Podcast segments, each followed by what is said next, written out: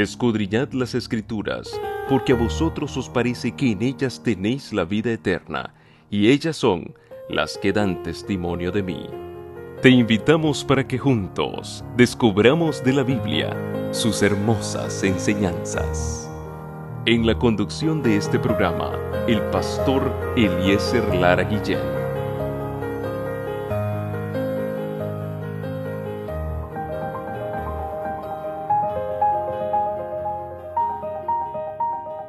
Es importante conocer cómo fueron dadas las escrituras. La Biblia indica en 2 Timoteo 3:16 que toda la escritura es inspirada por Dios. Notemos lo siguiente. Cuando los escritores del Nuevo Testamento hablan de la escritura, se están refiriendo a los escritos del Antiguo Testamento.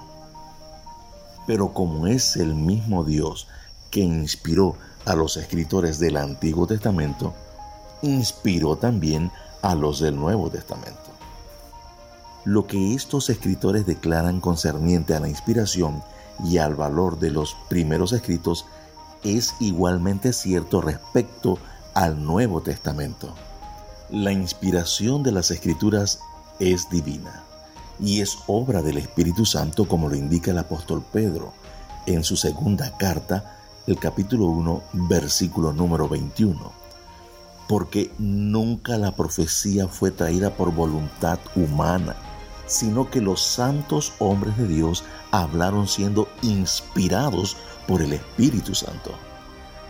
El apóstol Pedro deja evidencia de que el cumplimiento de las escrituras es providencial. Hechos 1.16 así lo describe. Varones hermanos era necesario que se cumpliese la escritura en que el Espíritu Santo habló antes por boca de David acerca de Judas, que fue guía de los que prendieron a Jesús. Es Dios el que se manifiesta y comunica su mensaje a través de instrumentos o mensajeros. En el Nuevo Testamento así se describe en Hebreos 1.1. Dios habiendo hablado muchas veces y de muchas maneras en otro tiempo a los padres por los profetas. Las escrituras fueron dadas con un propósito claro. Estas son los mensajes de parte de Dios a su pueblo en todas las épocas y en diferentes circunstancias a lo largo de la historia. En la carta a los Romanos, el capítulo 15, versículo 4, queda plasmado de la siguiente manera. Porque las cosas que se escribieron antes para nuestra enseñanza se escribieron a fin de que por la paciencia y la consolación de las escrituras tengamos esperanza. Queda claro entonces que de acuerdo a 2 Timoteo 2.16 acerca de la escritura, declara que toda la escritura es inspirada por Dios y es útil para enseñar, para redarguir, para corregir e instruir en justicia.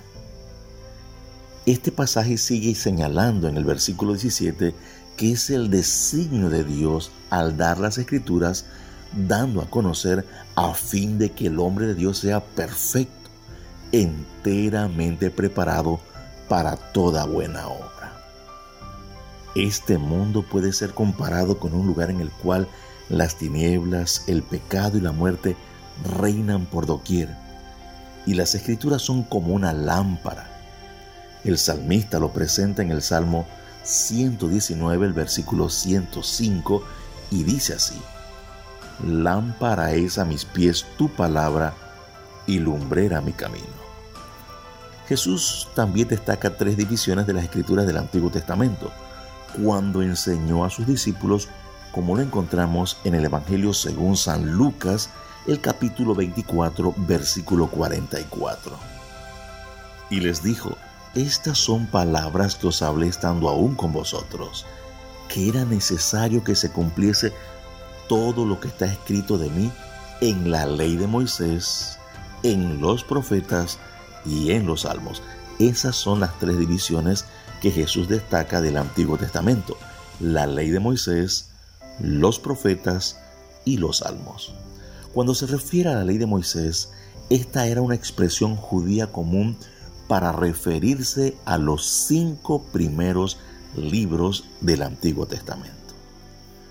Cuando se presentan los profetas, ellos incluían a Isaías, Jeremías, Ezequiel y los doce profetas menores, también Josué, jueces, primer libro y segundo libro de Samuel, y el primer libro y segundo libro de Reyes. Y finalmente los salmos incluían todos los demás libros del Antiguo Testamento.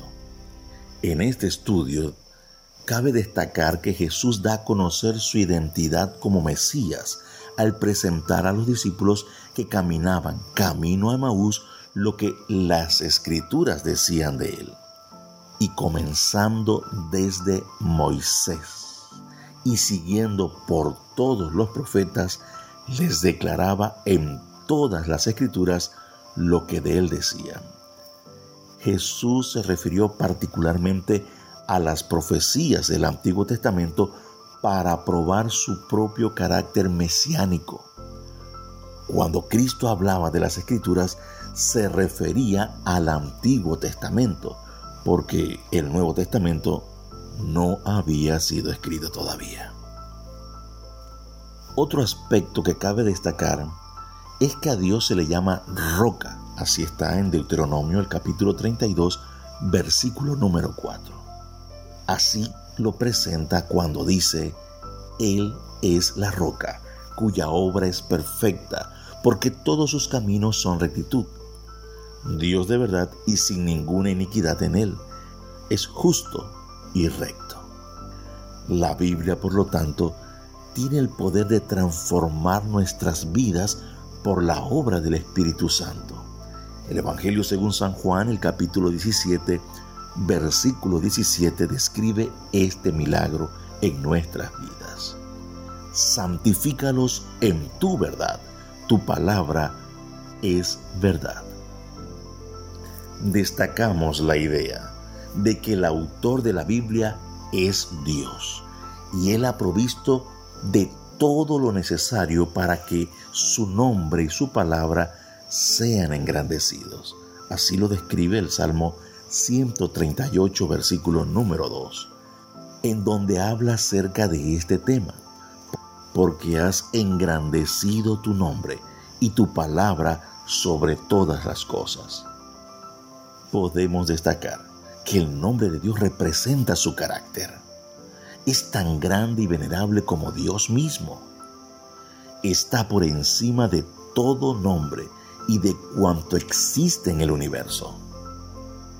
Y a esa misma dignidad eleva Dios su palabra como exponente de su pensamiento y de su santa voluntad. Hay dos testimonios poderosos de dos hombres registrados en el Antiguo Testamento. Estos son Job e Isaías.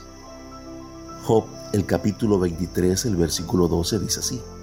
Del mandamiento de sus labios nunca me separé. Guardé las palabras de su boca más que mi comida. El otro personaje que mantenía su fe firme en la palabra de Dios es el profeta Isaías. Y así nos los deja por escrito en su libro, donde basa su fe en el Salmo 48. Sécase la hierba, marchítase la flor, mas la palabra de Dios nuestro permanece para siempre.